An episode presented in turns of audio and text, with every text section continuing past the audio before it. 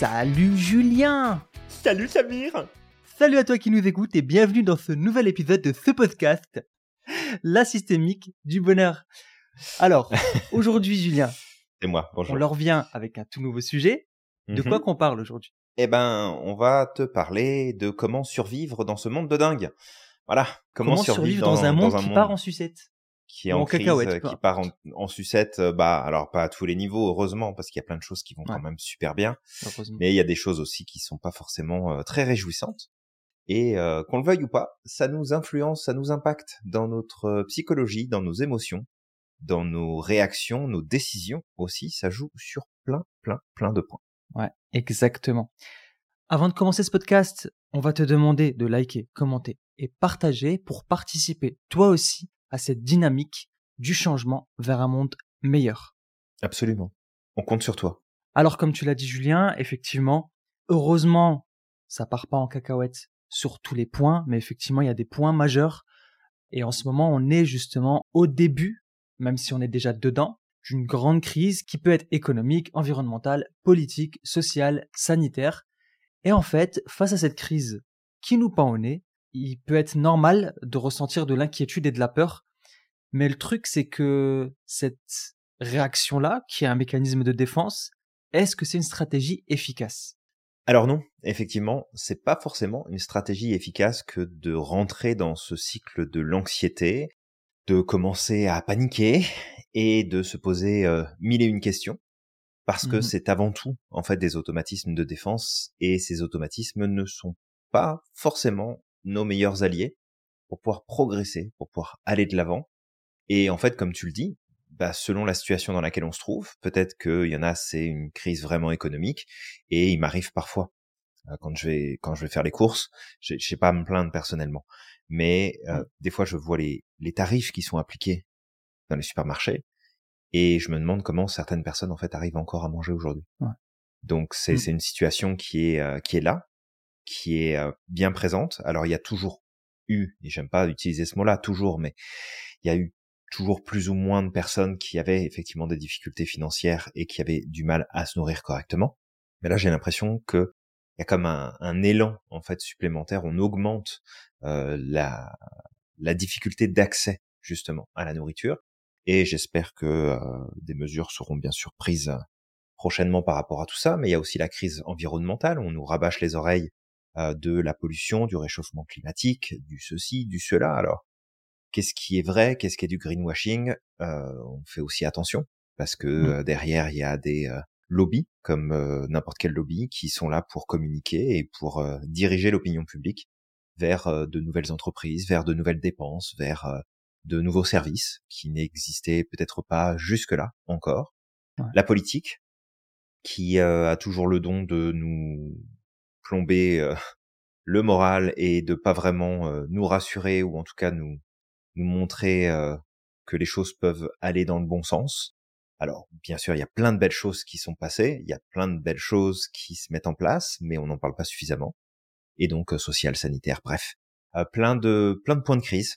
Et c'est vrai que face à tout ça, c'est très facile, finalement, de se retrouver en train de de boucler dans notre esprit et de se mettre à de se mettre à stresser, de se mettre à paniquer par rapport à tout ça. Ouais, exactement, ouais.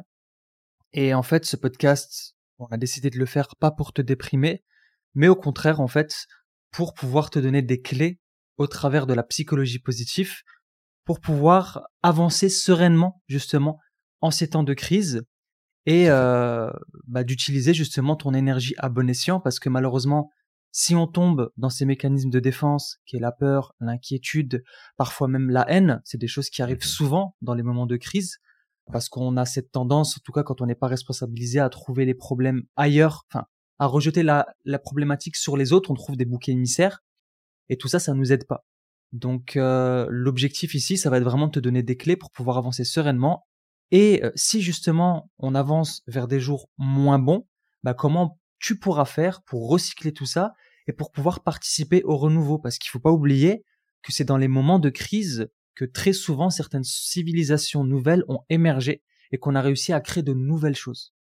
Oui, tout à fait. Et, et en fait, j'ai envie de rebondir sur euh, un des mots que tu as utilisé. Alors, ça fera un petit jeu de mots, ce sera le petit jeu de mots du podcast. Mais ah si tu es comme nous et que tu préfères euh, les bouquets de fleurs plutôt que les boucs émissaires, eh ben voilà, bienvenue dans cet épisode de podcast. les boucs émissaires et il y a aussi les bouquets misères. Les bouquets misères, ouais, c'est aussi, aussi. Mais non, on va, on va garder les fleurs si ça te va. D'accord, ça marche. Donc, euh, oui, la psychologie positive nous apprend pas mal de choses, et d'ailleurs, on est en train de travailler sur le nouveau programme euh, qui sortira au mois de septembre euh, sur le sujet. Mais euh, elle nous apprend, entre autres, un des mythes en fait de la psychologie classique, c'est de se dire, bah, si on se focus sur le négatif, bah, ça va être plus facile de le gérer et plus facile de l'anticiper et plus facile de le maîtriser. Et en fait, c'est tout l'inverse. Donc, L'idée ici, c'est pas de partir dans un autre extrême et de se croire au pays des bisounours, mais c'est vraiment de prendre les choses comme elles se présentent. Déjà, je, je pense que c'est un premier point clé face à une situation de crise, c'est de voir les choses comme elles sont, ni pire, ni meilleures, juste comme elles sont.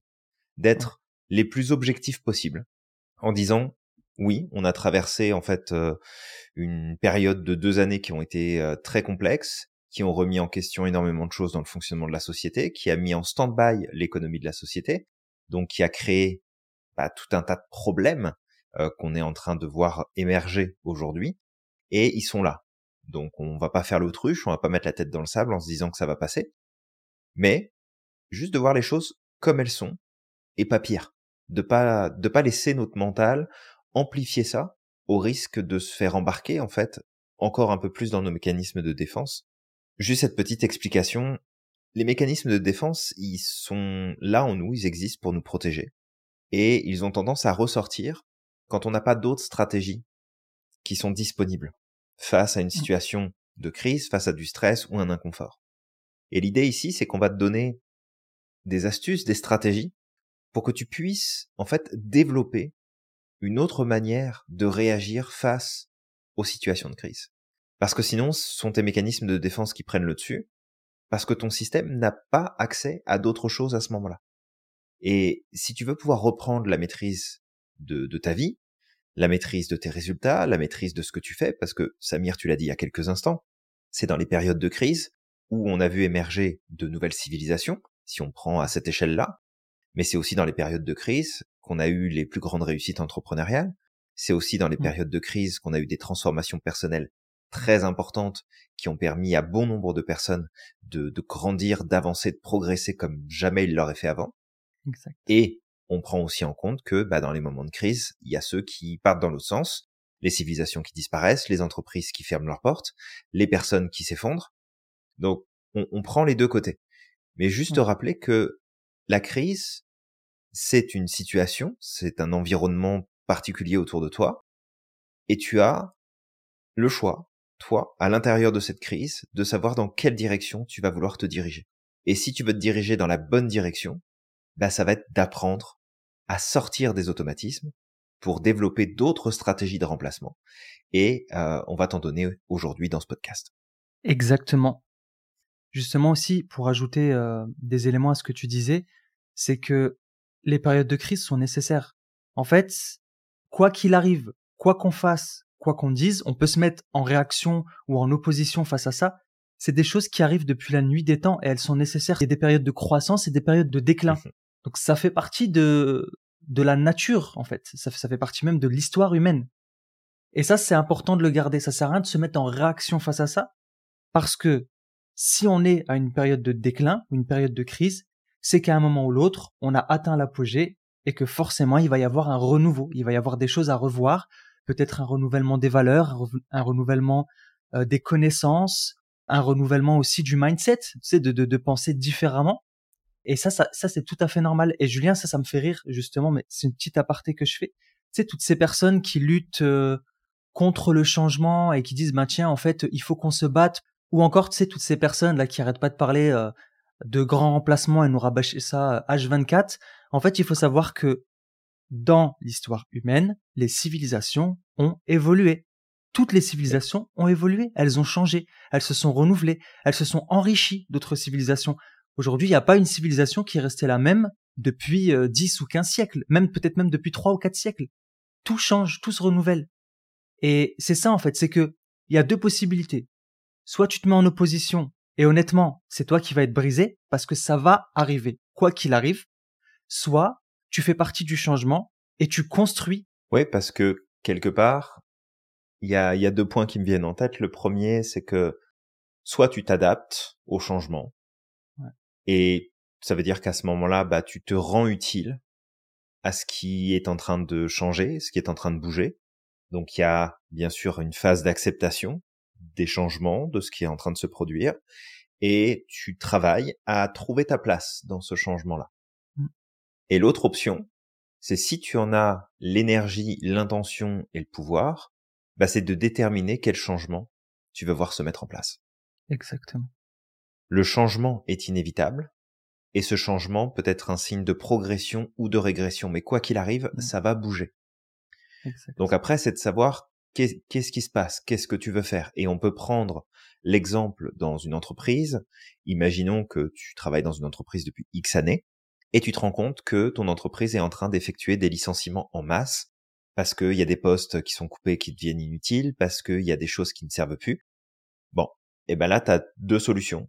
Soit, même trois, j'ai envie de dire. La première, c'est de subir et de te plaindre. La deuxième, c'est de te dire, waouh, c'est une super opportunité, je prends le licenciement, je prends le paquet, je m'en vais, je fais autre chose. Mm. Et le troisième, c'est de dire, OK, il y a du changement. Comment est-ce que je peux montrer à l'entreprise pour laquelle je travaille, avec qui j'ai envie de rester, que je suis encore utile et que je peux leur apporter plein de choses en créant un nouveau poste, en proposant un nouveau service, en proposant une nouvelle activité, en m'inscrivant en fait dans le changement qui est en train de se produire. Et là, dans les changements qu'il y a dans la société, c'est un petit peu la même chose. C'est soit je subis et je me plains et je pleure de mon côté, soit c'est l'occasion pour moi de tout quitter et de partir ailleurs ou de faire différemment, soit je veux rester dans la dynamique globalement dans laquelle j'étais, mais là, faut que je me réinvente et que je propose de la valeur supplémentaire. faut que je propose quelque Mm. chose qui va plus loin. Et alors, je ne sais pas comment est le, le marché du travail dans les, dans les autres pays en ce moment, mais ici, par exemple, euh, au Canada, et particulièrement au Québec, il y a énormément de travail qui est disponible. Il y a énormément de postes qui sont disponibles et il y a beaucoup de postes vacants sur plein d'activités différentes. Ça veut dire que si vraiment tu as besoin de gagner de l'argent pour payer tes factures et maintenir ton niveau de vie, tu as ce qu'il faut dehors. Dire du travail, tu vas en trouver, c'est absolument pas un problème. Mm. Certes, il y a une revisite de la situation employeur-employé où il y a beaucoup de gens qui se disent OK, je veux plus que ce soit comme c'était avant. Je veux plus appliquer sur les mêmes jobs, je veux plus appliquer sur les mêmes conditions, je veux que ça se passe différemment. Et aujourd'hui, et j'ai vu euh, un, un sondage passer il y a pas très longtemps là-dessus, il y a plus d'un tiers des postes qui sont proposés où les gens acceptent la proposition, ils signent le contrat et ils ne se présentent pas le premier jour de leur emploi. C'est-à-dire qu'ils ont décroché une job, ils sont passés devant d'autres candidats, ils ont négocié leur salaire, ils ont négocié leurs conditions, et le jour J de commencer le travail, ils n'y vont pas. Et il peut y avoir X raisons. D'accord? Il peut y avoir euh, un problème familial, un problème de santé, un problème de déplacement, un problème de ceci ou de cela. Mais c'est aussi le signe de sors de ton système de réaction. T'as trouvé un emploi que tu cherchais à la base, t'as négocié, assume tes décisions, va jusqu'au bout. T'as le droit de changer d'avis, mais assume tes décisions. Et en fait, un tiers des postes qui sont fournis deviennent inoccupés parce que la personne qui a signé le contrat n'était pas là, n'est jamais venue, n'a pas appelé, s'est jamais présenté. Et ça, c'est aussi un signe justement de cette crise qu'on est en train de traverser. C'est un signe de, il y a une transformation qui est en train de se produire. Et que toi qui nous écoutes, que tu sois employeur, chef d'entreprise, ou que tu sois employé et que tu cherches potentiellement un travail, prends ça en considération en disant, OK, mon environnement est en train d'évoluer, les choses sont en train de changer, est-ce que je veux subir ce changement? Est-ce que je veux y participer activement en définissant mes conditions?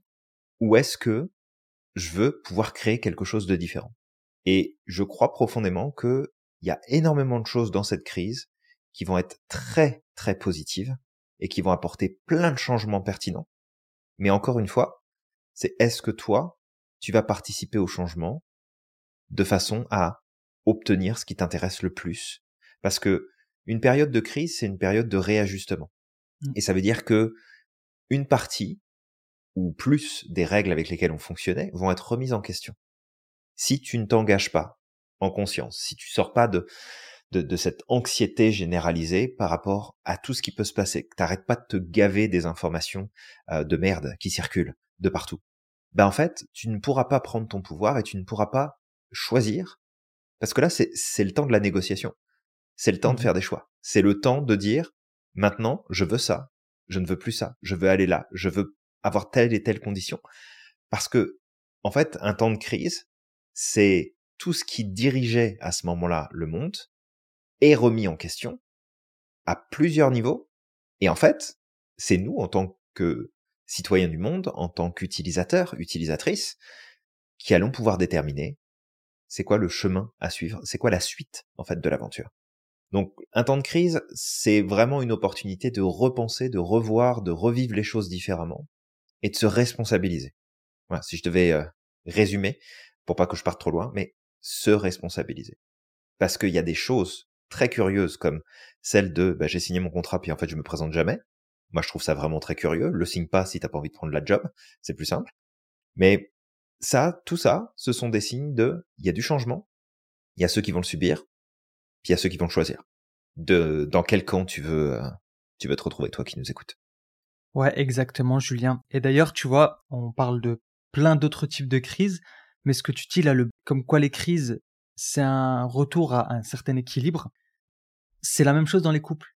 Souvent, lorsque des personnes vont vivre une crise de couple, des disputes, ils, vont avoir un, un, mécanisme de défense, ils vont avoir une réaction de défense par rapport à ça. Et ils vont pas l'accepter. Alors qu'en réalité, si tu prends le temps d'écouter l'autre, si tu prends le temps de discuter, d'aller au bout de ces choses-là, bah, qu'est-ce qui va se passer? C'est que vous allez retrouver un équilibre. À chaque fois qu'il y a une dispute, il y a euh, des mésententes dans un couple, c'est juste parce que à un moment ou l'autre, il y a eu un désalignement, et à ce moment-là, l'un des deux recherche à se réaligner. Et le problème, c'est que si tu ignores ces choses-là en disant non, mais de toute façon, tu es toujours en train de te plaindre, pourquoi tu te plains, euh, tout va bien. Si tu renies ça, bah, c'est à ce moment-là que malheureusement, tu vas aller droit à ta perte et ça va peut-être même mener à une séparation. Donc c'est ça qui est important à garder à l'esprit. Comme tu dis Julien, crise, retour à l'équilibre. Un nouvel équilibre. Il y a un changement qui est en train de se passer. Ça ne peut pas rester tout le temps pareil de toute façon. La, vie, quand on regarde au travers de l'histoire, au travers de, de l'histoire de l'humanité, il y a eu de perpétuels renouvellements. Et nous aussi, on va le vivre. Voilà, comme toujours. Mm. Et nos enfants peut-être le vivront et encore et encore, et c'est normal. Ça fait partie de la vie. Donc, on a fait le tour rapidement de ce sujet-là, de l'introduire, etc. Peut-être maintenant passer aux astuces qu'on pourrait donner pour pouvoir euh, traverser ces périodes de crise sereinement et pour pouvoir participer à ce renouveau. D'ailleurs, on l'entend souvent ce, mot-là, comme quoi euh, il y a un renouveau qui est en train de se mettre en place. Ben, comment faire pour marcher vers ce renouveau main dans la main? Et donc, le premier point, ça va être de développer ta résilience ton anti-fragilité et ta capacité d'adaptation. Les trois points sont liés, d'accord? Alors la résilience, ça va être le premier niveau. La résilience, c'est la capacité à se remettre des adversités et à s'adapter au changement. Et c'est un élément clé pour pouvoir survivre et prospérer dans un monde en crise. La résilience, on l'avait dit, c'est un phénomène physique. Si on prend une balle de tennis, qu'on la jette par terre, elle va absorber le choc, donc elle va se déformer, mais elle va pas se casser. Elle va absorber le choc se déformer et revenir à son état originel. Donc c'est ça la résilience. On vit une difficulté et on a cette capacité de rebondir pour revenir à notre état originel. Le niveau supérieur, c'est l'antifragilité. D'accord? Ce qui va être important une fois que tu as été résilient, c'est d'être antifragile. Et ça, c'est un concept introduit par Nassim Nicolas Taleb qui veut que, en plus de résister au choc, on va s'améliorer et se renforcer à travers ces chocs-là. Ça veut dire qu'à chaque choc subi, on va gagner en force, on va se renforcer, on va évoluer. Et donc ça, c'est deux points qui vont être hyper importants parce que justement, dans cette période de changement, il va être important d'être résilient, il va être important d'être antifragile en se renforçant, en se réadaptant, en se réinventant. Et c'est ça qui va être à l'origine de ta capacité d'adaptation. Une phrase qui devait résumer l'antifragilité, c'est ce qui ne me tue pas me rend plus fort. Plus fort. Aussi, peut-être un autre point, ça va être de d'appliquer cette stratégie ou cette philosophie d'Épictète qui est d'apprendre à faire la différence entre ce qui est sous notre contrôle et ce qui ne l'est pas. S'il y a des choses qui sont sous ton contrôle, agis, pose des actions. Il n'y a aucun souci. Mais si quelque chose est hors de ton contrôle, que ça ne te concerne pas, ok, accepte, accepte ce changement, cette crise, elle est hors de ton contrôle. D'accord? Donc accepte-la. Par contre, derrière, toi, reconcentre-toi sur ton, sur ton pouvoir, sur ce que toi tu peux poser comme action. Et c'est ça qui fera la différence. Et puis le dernier point de ce premier point, d'accord Ça va être d'apprendre à voir la beauté cachée derrière les difficultés. On l'a dit tout à l'heure, c'est dans les moments difficiles que l'humanité a été capable de se réinventer et d'évoluer, parce que tout ce qui stagne finit par pourrir. Exactement. Merci pour ça, Samir. Deuxième point qu'on souhaitait te partager, bah en fait, c'est d'apprendre à développer les forces que tu as et les forces que n'importe qui peut développer pour les mettre à contribution. Et mettre cette contribution pas seulement à titre personnel, juste orienté de manière euh, égocentrée sur toi-même, mais de mettre aussi à contribution autour de toi. Et là-dessus, avant d'aller plus loin, c'est peut-être aussi ce qui est une des clés essentielles dans une situation de crise, quand tu te focuses sur les autres et que tu cherches à pouvoir apporter un maximum de valeur au travers de tes actions, de tes choix, de ton attitude, de ta façon d'être, de parler, de soutenir, de tes partages, eh bien c'est là en fait où tu vas prendre toute la place. Et c'est là où tu vas exceller. C'est dans ces moments en fait où tu es plus orienté sur le fait de pouvoir rendre service et de le faire de façon intelligente, c'est-à-dire que tu euh, ne donnes pas, euh, tu ne te donnes pas corps perdu, mais tu donnes avec une optique stratégique de dire bah voilà je vais pouvoir donner des choses et en échange c'est possible que je puisse en avoir un retour. Eh bien si tu développes tes forces de façon à les mettre à contribution autour de toi, eh bien tu vas passer à travers la crise avec beaucoup plus de facilité que n'importe qui qui se concentrerait finalement sur son nombril. Donc la question reste toujours la même, si tu soulèves ton t-shirt, ton chandail, ton pull, ce que tu veux, et que tu te regardes le nombril, est-ce que le soleil tourne autour ou pas? Et si la réponse est ça tourne pas autour, bah c'est que t'es pas le centre du monde, et donc que tu as tout intérêt à t'occuper de ce qui se passe autour de toi, et d'apporter de la mmh. valeur aux gens autour de toi. Donc, en développant en fait tes forces, bah, tu vas pouvoir aller de l'avant. Tu as probablement des compétences techniques, tu as probablement des connaissances que tu peux faire grandir en plus. Ah, c'est pas comme si aujourd'hui on vivait dans un monde où l'accès à la connaissance était euh, ultra simplifié. Il y a des compétences alors de survie que tu peux bien sûr euh, développer, des compétences interpersonnelles, de communication, de collaboration, de relationnel, des compétences de transmission, des compétences de réalisation. Il y a énormément de compétences, de qualités, de talents que tu portes en toi, et que si tu y mets du cœur pour les mettre à jour, t'appuyer dessus, les développer encore plus, et ben tu vas te rendre compte en fait que tu vas faire partie des personnes qui seront utiles en fait dans ces situations de crise. Et parce que tu mmh. seras utile, tu vas avoir de la valeur. Et parce que tu auras de la valeur, eh ben, tu vas pouvoir tirer ton épingle du jeu et tu vas pouvoir en tirer profit. Alors quand on dit tirer profit dans une situation de crise, c'est pas négatif, c'est pas dire ah bah oui mais je veux pas prendre sur les autres, puis je veux pas blesser les autres, puis je veux pas être euh, la personne qui va piquer la place du machin du truc. C'est pas l'idée. Mais c'est de comprendre que t'es dans une barque avec d'autres personnes, la barque elle est en train de couler. Qu'est-ce que tu fais? Mmh. Est-ce que par solidarité tu coules avec tout le monde? Ou est-ce que tu prends, en fait, ton courage à deux mains, tes compétences, tu les mets à contribution des personnes qui veulent avancer avec toi, mais celles qui ont envie de couler, tu peux pas les obliger. Tu peux pas les forcer. Donc concentre-toi sur toi, mais garde en tête que tu ne le fais pas de façon égocentrée. Tu le fais pour avoir un impact sur le monde qui t'entoure, d'apporter des choses. Tu, prends pas toute la place, tu prends pas toute la lumière, mais tu mets tes compétences en avant, et tu les mets au service des autres, au service de ta communauté, au service d'un groupe, au service d'une cause, parce que plus en fait chacun, chacune, on va mettre nos talents et nos forces à disposition de comment la société doit se construire face à ces situations de crise, plus en fait on va rendre résiliente, et même plus que résiliente, on va rendre l'humanité antifragile. Ce que l'humanité peut représenter avec les différentes communautés qui en font partie, avec les différentes dynamiques, on va pouvoir la rendre antifragile. Et en vrai, si on regarde avec toutes les périodes de crise qui ont été traversées, que ce soit les guerres qui ont éclaté à travers le monde, que ce soit les épidémies qui ont euh, dévasté plusieurs pays, que ce soit des catastrophes naturelles qui ont tué des milliers, voire des millions de personnes au travers des âges, si c'est pas des milliards. Mmh. Bah, si on en est là où on en est aujourd'hui, c'est parce qu'on a su faire preuve de résilience, mais aussi d'antifragilité, parce qu'à chaque fois, on a su progresser, on a su avancer, on a su aller de l'avant. Donc toi, si tu veux pouvoir survivre à un état de crise, bah c'est aussi ça qu'il faut mettre en avant. Et on l'a déjà évoqué à plusieurs reprises, mais un point commun chez toutes les personnes qui vivent une situation euh, de type euh, dépression, par exemple, eh bien, on retrouve chez toutes ces personnes une tendance systématique à s'orienter sur elles-mêmes. Moi, je, moi, j'ai vécu ça, moi, je souffre, moi, c'est difficile, moi, c'est compliqué, moi, ceci, moi, cela.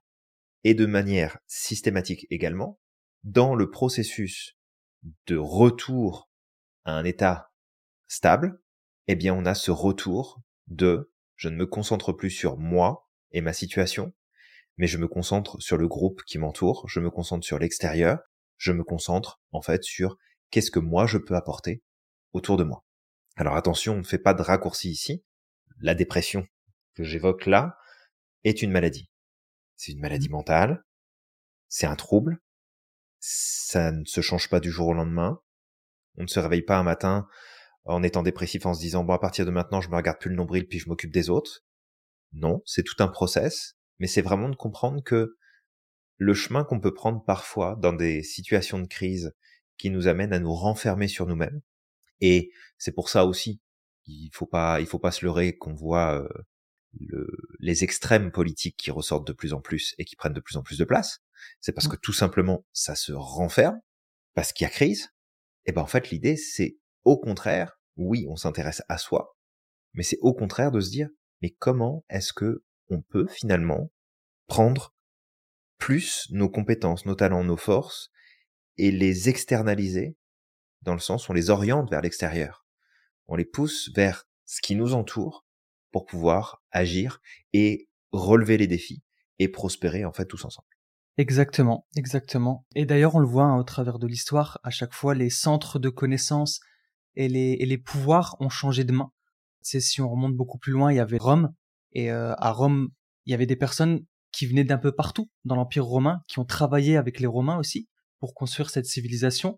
Il y a eu, euh, il y a eu l'Égypte. L'Égypte, il n'y avait pas que des Égyptiens, il y avait aussi des personnes qui venaient d'un peu partout.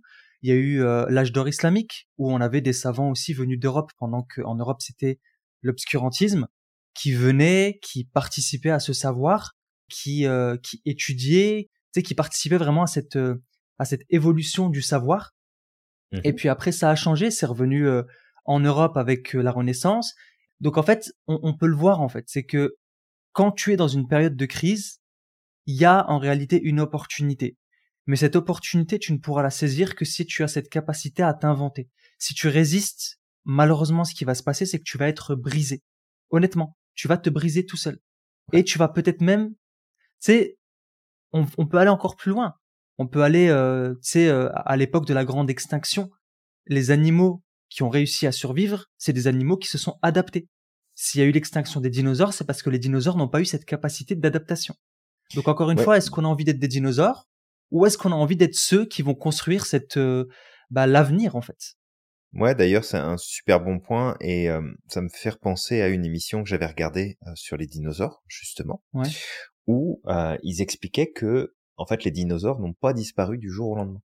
Mmh Parce qu'il y a eu effectivement ce, a priori, cette météorite géante euh, qui est arrivée euh, sur Terre, qui a créé euh, Moi, je pense que c'était une, qui a, c'est un manque de fromage.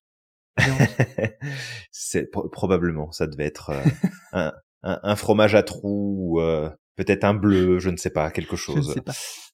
Cette disparition ne s'était pas produite suite à un cataclysme. Alors bien sûr, il y a eu le cataclysme et il y a eu la disparition d'énormément d'espèces, végétales et animales, mmh. mais ça a pris ensuite encore des années et des années avant que finalement le, règne des dinosaures disparaisse et, arrive à sa fin, parce qu'ils n'ont pas su justement s'adapter. Ils n'ont pas su s'ajuster. Et pas tous d'ailleurs, puisqu'il y a des animaux aujourd'hui qui descendent tout droit des dinosaures qui remontent justement à cette ère où finalement ils sont représentatifs de, bah, en fait, tous les dinosaures ne se sont pas éteints le, jour où il y a la météorite qui, qui, a, débarqué sur la planète. Et à travers ça, c'est de comprendre que il y a la force de l'évolution et les espèces qui sont les plus résistantes et les plus débrouillardes vont réussir justement à survivre à travers une crise mais c'est de voir aussi qu'on a cet avantage d'avoir la capacité de réfléchir, de progresser, d'apprendre, d'aller de l'avant, et donc de pouvoir grandir en fait à un moment donné où on se dit ok il y a du changement, qu'est-ce que je peux faire, soit pour m'ajuster, m'adapter, ou alors prendre une direction qui est différente. Ouais. D'ailleurs, Julien, euh, on a l'habitude d'emprunter la DeLorean du professeur euh, Emmett Brown. Une fois, on était passé à l'époque des dinosaures, là justement, avant l'extinction, et on avait assisté à, à une conférence de, de Zemosaurus euh, Rex, bon, pour la petite blague. Et euh, c'est de sa faute, hein. C'est, c'est lui qui est en train de prêcher toutes ces choses-là. Euh... je plaisante. Oui, oui d'ailleurs, je, je, je, pense qu'il a dû même se réincarner. Allez, de, de la même famille. Excuse-moi. non, j'ai trouvé que ça. Je vais pas m'en empêcher. bon, après le problème, c'est que euh, ça, ça va peut-être déranger euh, quelques oreilles, mais c'est pas grave. je, je pense qu'on tient quelque chose. bon allez, je me reconcentre. On va repartir peut-être sur le troisième point. Donc en fait, il y a trois forces importantes qui pourraient être intéressantes de développer en cette période de crise. C'est l'optimisme, la persévérance et l'altruisme. Alors, l'optimisme, c'est une attente positive de l'avenir et ça diffère du positivisme. Vraiment, faut apprendre à faire la différence. Le positivisme, c'est vraiment de voir que le positif. C'est le monde des bisounours. Voilà. Et on prend pas en considération, bah, peut-être les, les, mauvaises choses qui pourraient arriver sur notre chemin. Donc on peut pas anticiper. L'optimisme, lui, c'est un mélange de positivisme et de réalisme. Parce que on va être optimiste vis-à-vis de l'avenir, en la capacité d'aller vers un monde meilleur, d'aller vers quelque chose de meilleur, mais en même temps, on prend en considération les difficultés qui vont se présenter à notre chemin. Et ça, au moins, ça nous empêche de tomber dans certaines attentes qui pourraient, malheureusement, nous détruire. Parce que les attentes, ça tue. La majeure partie du temps, lorsque tu souffres de quelque chose, c'est parce que tu avais des attentes qui étaient au-delà même de ce qui peut arriver, en fait. Tu avais des attentes qui étaient trop grandes. Mmh Et malheureusement, ces attentes n'ont pas été satisfaites. Donc, qu'est-ce qui se passe? Derrière, tu vas expérimenter des émotions hyper négatives et tu vas avoir des difficultés à pouvoir faire preuve de résilience. Ouais. Ensuite, le deuxième point, j'ai dit, c'était la persévérance. La persévérance, c'est la capacité à rester engagé et à continuer malgré les obstacles. Et ça, c'est une autre clé importante de la résilience parce que ça va forger ton autodiscipline, ça va forger ton courage et tu vas avoir cette capacité justement d'avancer contre le vent même s'il y a du vent, tu continues d'avancer et tu vas jusqu'au bout. Et ça, malheureusement, à notre époque, beaucoup de personnes ne développent pas cette persévérance et n'ont pas cette autodiscipline pour pouvoir avancer. Pourquoi? Parce qu'on a eu l'habitude d'être servi sur un plateau d'argent. Dès qu'on a besoin de quelque chose, on l'a entre les mains. Et ça, ça va être vraiment important de le développer. Parce que sinon, malheureusement, tu vas pas pouvoir aller au-delà de cette crise. Troisième point, on a dit que c'était l'altruisme. Ça rejoint ce que tu avais dit tout à l'heure, Julien, avec le fait de partager ses compétences avec les autres. L'altruisme, c'est le souci désintéressé du bien des autres. Et en fait, ça, ça peut nous aider à rester connectés et à soutenir les autres durant ces périodes de crise, parce qu'on prend en compte une réalité absolue, c'est qu'en fait, on est tous dans le même bateau. Si le bateau coule, on coule tous en même temps. Et moi, ça me rappelle une citation de Martin Luther King qui nous disait Nous devons apprendre à vivre ensemble comme des frères Sinon, nous allons mourir tous ensemble comme des idiots. Et on pourrait ajouter justement à cette citation le fait d'apprendre à nous entraider comme des frères. Parce que on a beau être différents, on a beau voir nos différences, on a beau se dire oui, mais lui il est pas comme moi et de toute manière ça peut pas fonctionner. Si le bateau coule, on a tout intérêt à travailler tous ensemble. Donc voilà, ça c'est vraiment trois forces hyper importantes euh, et ça va développer ta résilience, ton antifragilité et ta capacité d'adaptation. Exactement. Merci Samir pour ça. Je t'en prie. Un autre point qui pourrait être important, on en parle très régulièrement et euh, peut-être qu'à l'occasion on pourra inviter euh, Sandy à en parler puisque c'est une grande spécialiste du sujet. Oui. L'importance de la gratitude. La gratitude, c'est un sentiment qui est vraiment très puissant. Et surtout, c'est un sentiment qui nous permet de redonner du sens, un sens différent aux expériences qu'on est en train de vivre, celles qui sont à venir, celles qui sont passées aussi. Et en changeant le sens, on change le rapport. En changeant le rapport, on change les réactions qu'on va avoir, les choix qu'on va faire, les décisions qu'on va prendre, on change l'expérience qu'on va vivre. Une étude menée par Robert A. Emmons, professeur à l'Université de Californie à Davis, et son collègue Michael E. McCullough de l'Université de Miami a démontré l'impact puissant de la gratitude sur notre bien-être de manière générale, notre bien-être et notre euh, épanouissement personnel.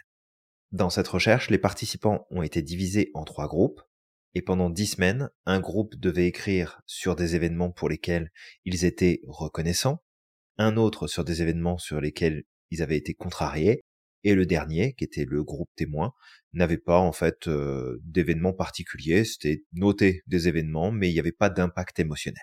Le résultat, au bout de ces dix semaines, eh bien, ils sont sans équivoque.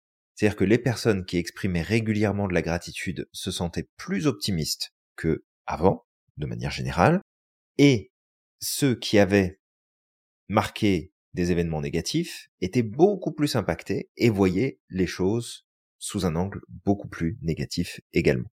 Donc en fait, en donnant de la valeur, en valorisant les choses qui peuvent se produire dans notre quotidien, que ce soit des petits événements, des petites choses simples de la vie, ou des moments plus importants, plus grands, plus forts, eh bien en fait on peut augmenter notre niveau de satisfaction générale, donc notre bonheur, tout en minimisant l'impact des moments qui sont difficiles. Parce que, encore une fois, l'idée, ce n'est pas de se dire, je veux vivre au pays des bisounours où il n'y a pas de problème, il n'y a pas de difficulté. Mmh. Mais c'est vraiment de mettre naturellement plus notre focus sur ce qui va nous permettre de nous épanouir, de nous sentir bien, ce qui va en fait permettre à nos ressources, à nos capacités, nos talents, nos forces d'émerger. Parce que en situation de crise, ce sont nos mécanismes de défense qui se mettent sur le devant de la scène. Et donc nos capacités, nos talents, nos forces, bah, c'est mis complètement de côté. Il suffit juste de prendre un exemple tout simple. Vous êtes à l'école, vous avez eu des super notes toute l'année, vous connaissez par cœur vos cours, vous êtes vraiment au point. Vous passez un examen. Cet examen est très très très important pour vous. Et vous êtes ultra stressé. Vous êtes en panique à l'idée de le louper. Vous êtes devant votre copie, vous ne vous souvenez plus de rien. Vous n'êtes plus capable de fournir tout ce que vous étiez capable de fournir durant votre année scolaire. Pourquoi? Parce que la situation de crise dans laquelle vous êtes bloque complètement vos ressources et donne de la place à quoi?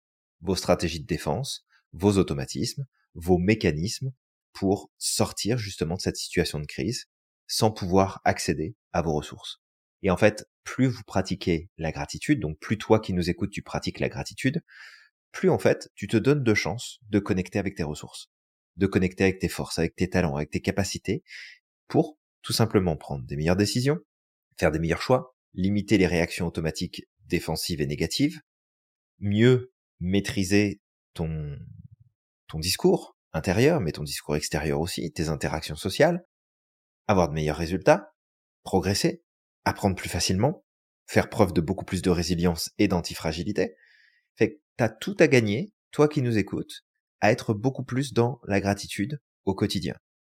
Et même si ça peut être difficile, parce que on traverse en ce moment bah, une période qui est pas évidente pour qui que ce soit, peut-être que toi qui nous écoutes, tu as appris, subi de plein fouet, justement, cette crise sanitaire et que l'isolement qui a été euh, la suite finalement de ce début d'épidémie mondiale, de pandémie même exactement euh, mondiale, bah peut-être que tu en as souffert énormément. Et je pense malheureusement qu'on n'a pas fini de voir les séquelles justement mmh. de ces euh, deux années d'isolement chez beaucoup de personnes. Ça va ressortir malheureusement euh, dans les mois et dans les années qui viennent, mais ça a fait des dégâts monstrueux. Je ne sais même pas si il y aura des études qui seront rendues alors elles seront publiques probablement, mais elles seront pas communiquées par les médias, peut-être, je ne sais pas. Ça serait bien, je pense, pour justement mettre à jour tous les troubles que ça va engendrer. Et que si toi tu as subi de plein fouet cette situation-là et que tu l'as mal vécu, parce qu'il y a des gens qui l'ont très bien vécu et il y en a d'autres qui mmh. l'ont très mal vécu. Je me rappelle de ce de, de ce petit dessin là, ça m'a fait beaucoup rire quand on regarde le dessin, quand on pense à ce qui se passe derrière, c'est beaucoup moins drôle. Mais quand tu vois le dessin où finalement t'as une personne extravertie à fond qui est en train de pleurer dans son salon parce qu'elle peut connecter avec personne, puis c'est la fin du monde, et t'as l'introverti qui a juste des étoiles dans les yeux en train de se dire putain ça y est, j'ai plus l'obligation de sortir, j'ai plus à dire non pour les invitations, tout le monde me fout la paix, c'est le paradis. Et et, et en fait c'est ça aussi, c'est il y a des gens qui sont passés à travers cette période là où ça a été beaucoup plus facile que pour d'autres personnes. Et si jamais tu fais partie de l'autre groupe qui a subi euh, et qui a souffert en fait de cette situation-là, bah, sache que la pratique de la gratitude au quotidien peut faire clairement une différence et ça va t'aider dans n'importe quelle situation de crise à justement aller de l'avant. Et je vais te faire un petit partage ici. La pratique de la gratitude, ça fait maintenant, euh, je pense, facilement euh, quinzaine d'années, quelque chose comme ça, que je le fais très très régulièrement et de façon systématique, mais vraiment systématique, à chaque fois qu'il y a une situation de crise, quelle qu'elle soit. Dès qu'il y a une situation de crise, oui, je le sais, j'ai un tempérament anxieux, c'est mmh le mode que, de fonctionnement de base de mon cerveau, c'est que si je ne fais pas attention à ce que je pense, à ce que je fais, à mon rythme, à comment je m'organise, bah c'est sûr que je vais glisser vers ça. Mais systématiquement, en situation de crise, il y a l'anxiété qui arrive, il y a le malaise qui s'installe. Le premier réflexe que j'ai développé avec les années, c'est d'écrire dans mon journal de gratitude quelle est la gratitude que j'ai dans cette situation de crise. Et c'est une gratitude qui est orientée bien sûr sur ce que j'ai déjà, mais c'est surtout orienté sur ce que je vais avoir et vivre ce que je vais pouvoir obtenir, comment est-ce que je vais grandir de ce moment-là. Et je peux te garantir que ça fonctionne. C'est un truc de dingue comment ça fonctionne. Ça change complètement le regard que tu poses sur la situation dans laquelle tu te trouves. Ça n'anesthésie pas tes émotions. C'est-à-dire que tu peux continuer à être triste, à être inquiet, à te poser des questions, mais il y a une partie de toi qui te permet d'entretenir cet espoir, parce que la gratitude permet d'entretenir de l'espoir sur la suite, et en fait de voir plus facilement les opportunités, de prendre plus facilement des décisions qui ne pourraient pas être prises si tu étais encore en état de crise. Donc la gratitude, c'est ultra puissant, utilise-la. Ouais, exactement. J'ai aimé justement ce que l'exemple que tu as pris avec euh, la période de confinement. Mmh Et justement, c'est peut-être là aussi qu'on peut voir. Alors, je vais pas être catégorique dans ce que je dis, mais les personnes qui ont eu cette capacité à s'adapter pendant le confinement, ont peut-être justement une résilience qui est beaucoup plus forte que ceux qui ont eu du mal. Après, il y a aussi, comme tu dis, Julien, l'introversion et l'extraversion qui a joué. Pour un introverti qui mmh soit résilient ou pas, il était, il était très bien dans son environnement. D'ailleurs, c'est pendant cette période-là qu'on a fait la formation euh, de maître praticien pour la première fois, Julien. Oui, et puis d'ailleurs, pour la petite histoire, c'était euh, c'était assez drôle parce que bah, sur, sur le moment, j'ai pas beaucoup rigolé, mais euh, c'était assez drôle parce qu'en fait, il y avait euh, plusieurs choses qui fonctionnaient super bien. Mais vraiment, ça fonctionnait super bien. J'avais plein de rendez-vous. Euh, je m'étais engagé sur certaines activités. Vraiment, ça roulait super bien. Et je pense que c'est deux mois avant que la Covid ne débarque que j'ai pris la décision en conscience. Hein. J'ai dit bon, je veux pouvoir monter ce programme. Je veux pouvoir lancer cette formation. Et pour ça, il va me falloir du temps il va falloir que je retravaille tout le contenu, il va falloir que je fasse mes révisions, que je reprenne mes cours, que je reprenne certains bouquins. Et en fait, j'ai trop de choses dans mon agenda, je peux pas tout faire. Mmh. Donc deux mois avant que la Covid débarque, je prends la décision de mettre fin à énormément de choses sur lesquelles euh, j'avais commencé, j'étais en cours, etc. Donc j'ai fini tout ce que j'avais à faire. Hein, je me suis pas arrêté en plein milieu, mais j'ai pas été chercher plus, j'ai pas renouvelé ce qui existait déjà. J'ai juste dit, je pars dans une direction un petit peu différente. J'ai à cœur de développer ce cours-là et ça va me prendre beaucoup de temps et il me faut presque 100% de mon temps pour que je puisse me concentrer là-dessus. Donc je prends une pause, euh, je pense à un deux trois semaines, histoire vraiment de me reposer parce que la période de de fin d'année avait été vraiment intense. Et puis je commence à mettre à travailler. Puis tout va bien.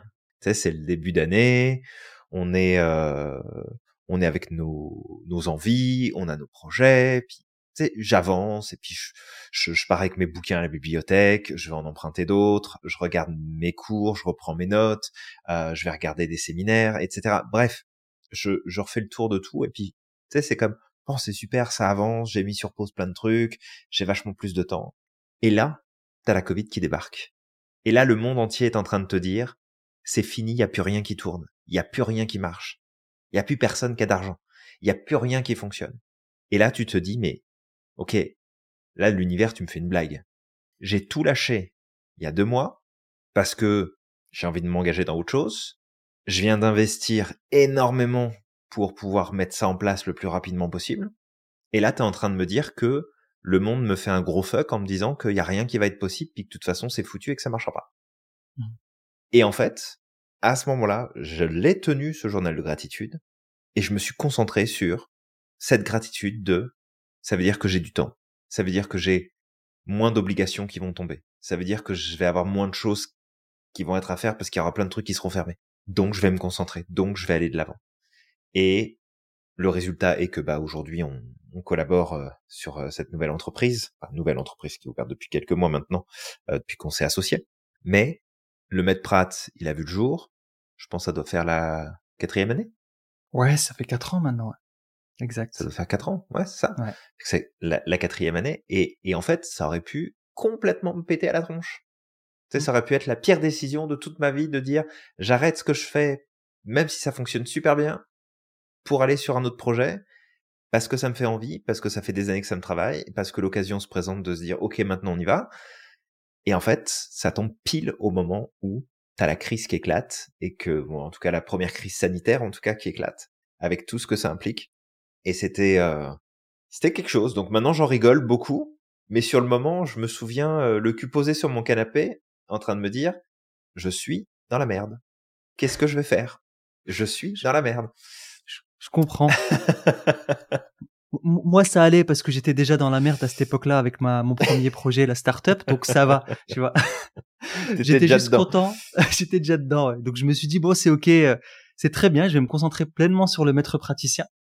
Mais c'est vrai que ouais, euh, moi j'ai j'ai apprécié cette période. J'ai apprécié cette période parce que ça m'a permis vraiment de faire beaucoup de choses en ligne euh, au travers des formations que j'ai pu donner, euh, les ateliers que j'ai pu donner dans des incubateurs. Euh, j'avais continué de participer à cette startup, effectivement, même si c'était ça, c'était pas facile, mais c'était une période où je me suis énormément formé. Donc, euh, mais voilà, le tout en fait, c'est comme tu dis, Julien, développer la gratitude. Euh, le journal de gratitude est un puissant outil.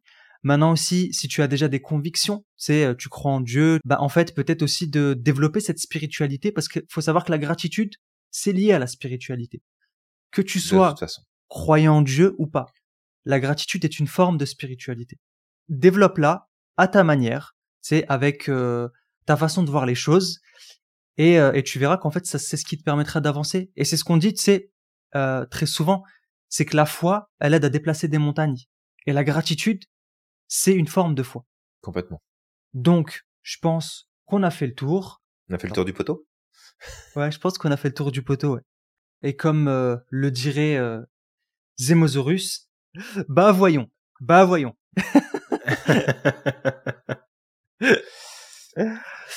Donc, toi qui nous écoutes, ce qu'on va t'inviter à faire, ça va être de liker, de partager, de commenter ce podcast si tu as aimé et surtout si tu as envie, toi aussi, de participer à ce mouvement afin d'apporter de la magie dans le monde. Absolument. Très important. crois au maximum en ton potentiel et n'oublie pas d'être extraordinaire chaque jour. N'oublie pas non plus à quel point tu es magique et que tu as le pouvoir de réaliser absolument tout ce que tu souhaites. Et on te dit à la prochaine. À la prochaine.